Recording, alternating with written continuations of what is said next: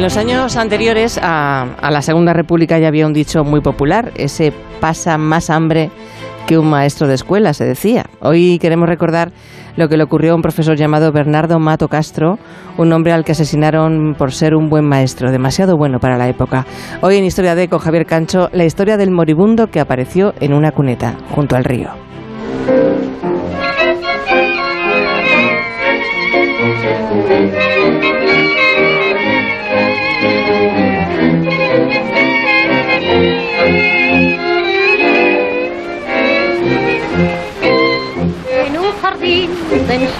y armonía.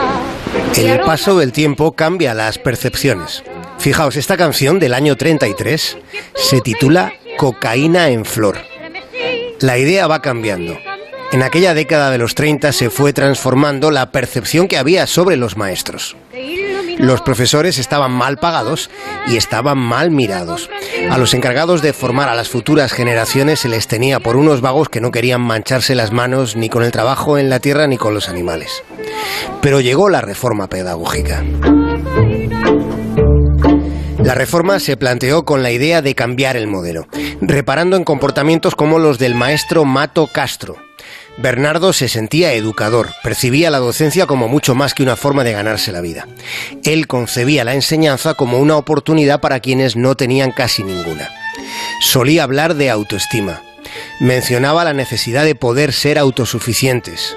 Era un maestro de pueblo, en una escuela pequeña, en el municipio de Teo, en las afueras de Santiago de Compostela.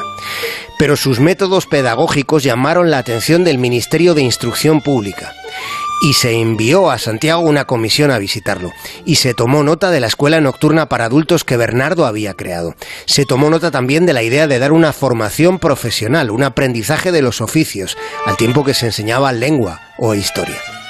Él consigue romper con la visión que los campesinos tenían de los maestros rurales. Bernardo lo logró usando la ilustración y una inteligencia crítica. Parte oficial de guerra del cuartel general del generalísimo.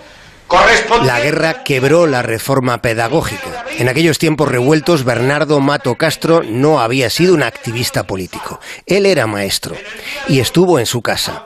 Era un católico declarado, pero también era un republicano convencido. Creía con determinación en la educación pública.